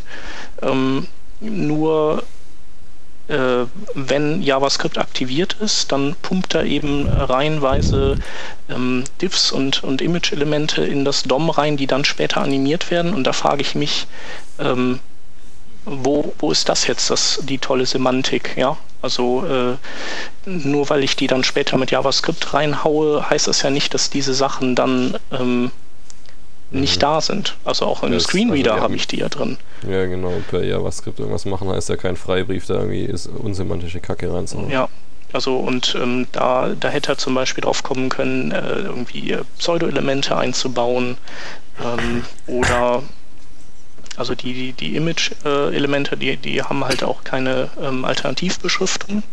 Hätte er auch hingehen können und die LIs rauswerfen und dafür irgendwie ähm, die, die Bilder ähm, äh, semantifizieren. Ähm, ja, und solche Sachen finde ich halt blöd. Also ähm, was ich auch blöd finde, ist, ist dass er ähm, dass er eben nicht mal in den, äh, also dass er in anderen Browsern nicht mal über JavaScript animiert. Also das könnte er tun. Und, und er verwendet ähm, 3D-Transforms, ähm, WebKit eigene 3D-Transforms, wo er eigentlich auch 2D-Transforms nehmen könnte. Also er rotiert halt manchmal so ganz leicht um die Z-Achse, aber das sind halt Dinge, die man alle nicht sieht. Und ähm, er, also ich hätte es hardboiled und cool gefunden, wenn er gesagt hätte, okay, ich, ich baue mir irgendwie so ein kleines Framework, wo das dann eben Cross-Browser in den modernen Browsern läuft, die ähm, die CSS-Transforms können oder im IE vielleicht auch, hätte auch über den Matrix-Filter gehen können. Und ich animiere das eben ähm, beim WebKit über dessen Animationsfunktionen und in den anderen Browsern ähm, nutze ich vielleicht, keine Ahnung, Transitions oder ich nutze eben ganz klassisch ähm, die, so ein Set-Timeout-Prinzip. Ich frage mich ja einfach nur, warum das kein Film ist ja, man kann sich auch fragen, warum man nicht Canvas nimmt, warum man nicht äh, SVG ja, so. nimmt, warum man nicht WebGL nimmt. Das, das sind alles Techniken, die, äh, die auch in mehr Browsern mit einer einheitlichen Schnittstelle laufen, als genau die Techniken, die er sich ausgesucht hat. also mich, mich irritiert ja eher die, die, die, die, die Sinnlosigkeit dieser Operation. Wenn wir jetzt mal an, wenn wir jetzt mal an früher denken, ja? Früher, da hieß es halt optimiert für Internet Explorer und eine Auflösung von bis. Hm? Das ist ja, ja, ungefähr das gleiche, aber das macht ja damals ja Sinn, weil der IE ja nun einen, einen, einen Marktanteil hat, der alles andere in den Schatten stellt. Wenn wir jetzt mal die sämtliche WebKit-Browser zusammen addieren, kommen wir bestenfalls auf ein Drittel des Marktanteils. Und sich jetzt darauf zu beschränken, halt, kommt mir jetzt halt mehr so vor, als würde man sich ins eigene Knie schießen. Also ich finde es nicht ganz so sinnlos. Ähm, wenn, wenn ich es mir als, als als Beispiel für eine, für eine, eine Philosophie vorstelle. Ähm, das eine ist ja ähm, Progressive Enhancement, dass ich mir so wirklich sage, ich, ich, ich fange auf dem niedrigsten Level an und ich versuche dann irgendwie noch was drauf zu pappen, um da die besseren Browser in irgendeiner Form noch zu erreichen und in denen was rauszukitzeln, äh, um die Attraktivität meines Angebots noch ein bisschen zu steigern. Ähm, hier ist es eben genau umgedreht. Hier sagt man wirklich, man hat ein Graceful Degradation. Also ich, ich setze das Level erstmal so hoch wie möglich an.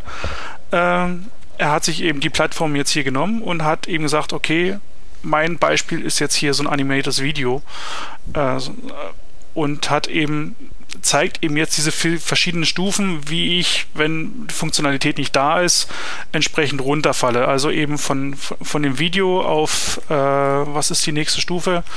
Ähm, die nächste Stufe ist direkt schon das Storyboard. Eine Bilderreihe. Ja, ja genau, genau, das ist dann so ein Storyboard mit Bild und, und äh, Bildunterschrift und der dritte Teil ist dann eben wirklich nur noch die, die, die reine Transkriptvariante. Ähm, dass es technisch jetzt, wie du sagst, äh, durchaus möglich wäre, das jetzt noch äh, auch im Firefox schon auf die Reihe zu kriegen in irgendeiner Form, ähm, das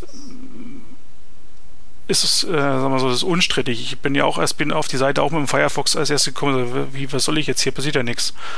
Ähm, aber prinzipiell der Gedanke, der dahinter steckt, ist ja, ist, glaube ich, eher hier der entscheidende, dass man wirklich sagt, wenn ich das Beste aus den, aus den Browsern rauskitzeln will, na, dann komme ich mit diesem Weg Progressive Enhancement nicht viel weiter, weil ich kann eben, wenn ich auf dem niedrigsten Niveau anfange und dort meine Basis habe und dann nur noch so, so kleine Tüpfelchen draufstecke, um für die, für die, für die Guten was, was, was Tolles noch zu bringen, so einen kleinen Effekt, äh, nur damit ich quasi sagen kann, schön, danke, dass du mit einem guten Browser hier vorbeigekommen bist, äh, dann ändert sich nicht viel. Ne? Das ist auch, das ist ja auch eins der die ganzen Dilemmas, warum wir den IE nicht loswerden, weil eben ja. jeder Mist für diesen alten Browser äh, noch hingestellt ist. Gucken wir uns die Seiten doch an. Guckt an, was vor zehn Jahren, wie vor zehn Jahren Webdesign aussah und guckt euch an, wie es heute aussieht. Mhm. 90% der Seiten sehen trotzdem im IE6 noch benutzbar. Das, mhm. das liegt ja nur daran, dass die Leute Handstände äh, vollführen, um das dieser alten Kiste beizubringen. Auf irgendeine Art und Weise. Ne? Mhm. Und aber ich glaube, damit beschränke ich mich ähm, natürlich nach oben. Und das ist eben einfach mal der andere Ansatz. Sagt, ich nehme jetzt erstmal den, der das Beste kann. Das ist im Moment an der Stelle Chrome. Bei dem mache ich es ganz toll. Und alle anderen, die eben weniger können, fallen entsprechend äh, zurück. Und äh, sag mal so, dieser Rückfall, den denke ich, hat er recht sinnvoll. Also das finde ich einfach eine schöne Art, das optisch zu machen, zu sagen, ich falle eben vom, vom, vom animierten Film auf ein schön bebildertes Storyboard auf dann den hässlichen Text, der mir aber immer noch erklärt, was eigentlich passiert. Na? Ja, aber wobei das, der hässliche Text, das ist ja im Prinzip einfach ein äh, ja, vielleicht so eine Art äh, der Accessibility geschuldeter äh, im, im Fallback. Ja, nee, deswegen äh, sage ich, das ist, also diese Kette da zu sagen, von, von Animationen auf bebildert, auf die blanke Textinformation, aber der Teil ist ja, da ist das Markup ja wirklich sehr übersichtlich und gut lesbar. Na? Ja, okay, aber der andere ist ja zum Beispiel, also, der also, also selbst der ist eigentlich nicht so toll, weil zum Beispiel frage ich mich, ähm, wenn er denn schon so, so clever ist, warum benutzt er denn nicht irgendwie den Nth Child Selector? Weißt du? Hm, naja. Warum muss er dann jeweils eine ID pro LI vergeben? Also finde ich jetzt nicht so richtig progressiv. Oder ähm, ich, ich vermute, auch, dass, dass eigentlich das, ich vermute, dass er da, dass, dass, dass das wieder mit der Animation zusammenhängt. Der triggert doch ähm, allen möglichen Mist da über die IDs. Ja, ja, das tut er schon, aber ähm, also letztendlich, äh, er hat halt die Dinge alle schon in CSS verdrahtet und, und vergibt dann, glaube ich, nur eine Klasse, mhm. die das dann sozusagen ins, ins Rollen bringt. Ja. Aber ähm, also ich finde ja auch Graceful Degradation finde ich gut.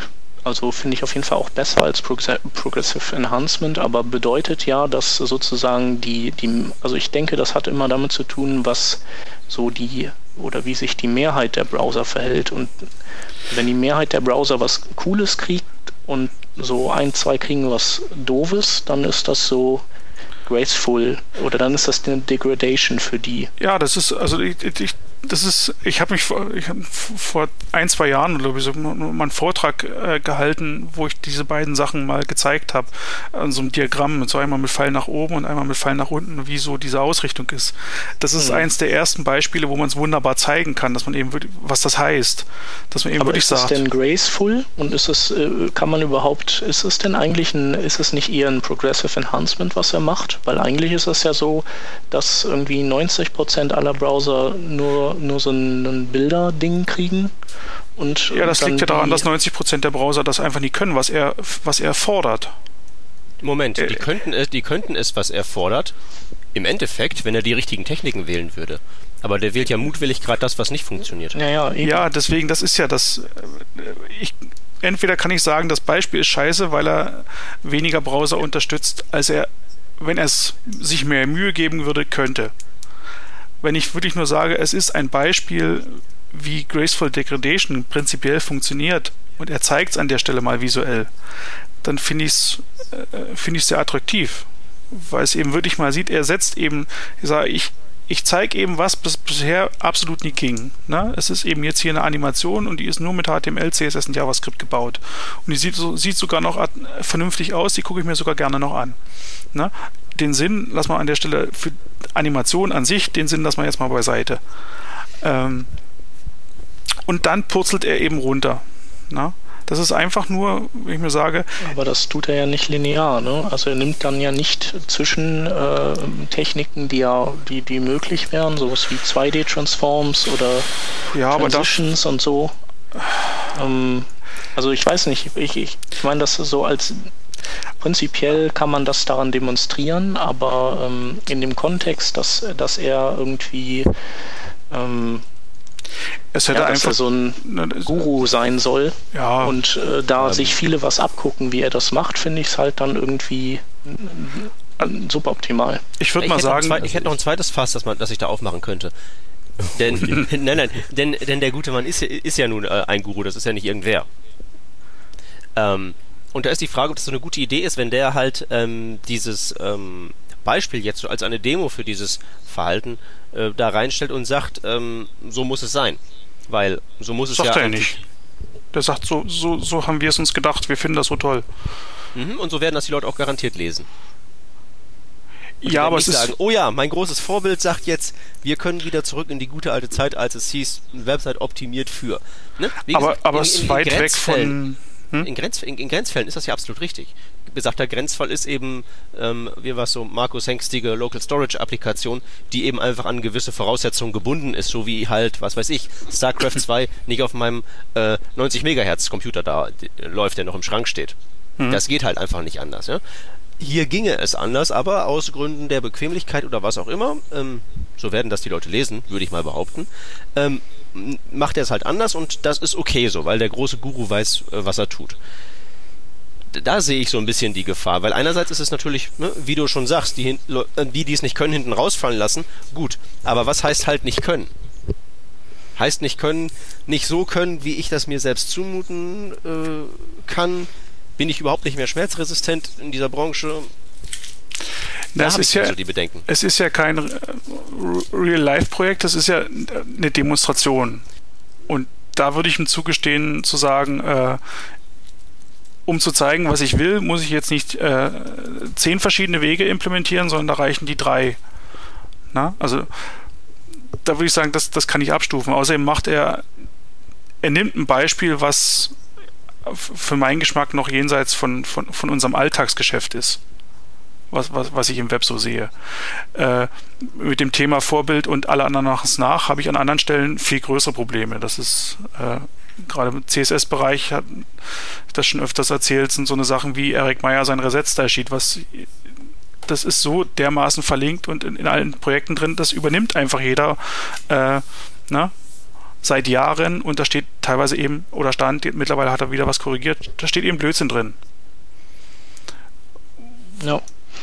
Ja, ich weiß das, es nicht. Das ist, aber, also, das ist aber so ein ähm, Allerweltsding, was wirklich jeder sich greift und wirklich jeder nachmacht. Äh, hier ist es was, wo ich sage, äh, behaupte ich einfach mal, 90 Prozent oder noch mehr äh, sind einfach nicht in der Lage, das jetzt so einfach nachzumachen. Deswegen ist es ein schönes Beispiel, was man sich mal angucken kann. Nee, nee, sie machen es nicht nach, aber sie, hm. sie, nehmen, sie nehmen sich die Denke und verallgemeinern die. Ja, die ist aber das auch. Ist Graceful Degradation ist ja auch nicht falsch. Das ist ja nur, wer den Code guckt, der kriegt aber eben die Frage ist, ist dass es eben graceful? noch besser ging. Ja. Ist es denn graceful oder ist es nicht weiß. eher ziemlich, äh, ist es nicht irgendwie, ist es nicht vielleicht nur Degradation? In dem Fall. Also weil ich, mir ist es halt irgendwie dann doch nicht graceful genug. Also es gibt irgendwie so gar keine Zwischenstufe und ähm, er schreibt ja jetzt auch nicht so, äh, das ist jetzt hier überspitzt und natürlich müsste man dann noch irgendwie ein, zumindest ein Fallback für IE9, Firefox 4 und, äh, und ja, sogar Firefox 3.6 und sowas mhm. einbauen. Ähm, das das ja. finde ich halt so, ja, das finde ich halt doof. Und die, die HTML-Semantik, mit der gehe ich irgendwie auch nicht konform. Also die, die stellt er ja nochmal extra raus, dass das ja, dass es ihm ja total wichtig war, dass er sich stundenlang sein Hirn zerbrochen hat, wie er das semantisch irgendwie sauber, schön aufbauen kann. Und ähm, hm. finde ich irgendwie eher Mittel. Ja, also um das mal abzuschließen, ähm, wir sind uns einig, dass äh, das Beispiel hier vielleicht jetzt nicht so gelungen ist. Genau, aber wir freuen uns natürlich über aber Hörer, die Amok laufen bei uns in den Kommentaren. Das auch. ähm, aber aber das, das Prinzip, dass er eben äh, ja, Graceful Degradation äh, irgendwie, also dass man das eher dass das irgendwie doch dann vielleicht besser ist, als nur ein bisschen für die guten Browser ein bisschen drauf zu, äh, oben drauf zu setzen. Also einfach mal für die guten anfangen und dann äh, ab, absteigend, aber ja. sinnvoll. Da gehe ich konform.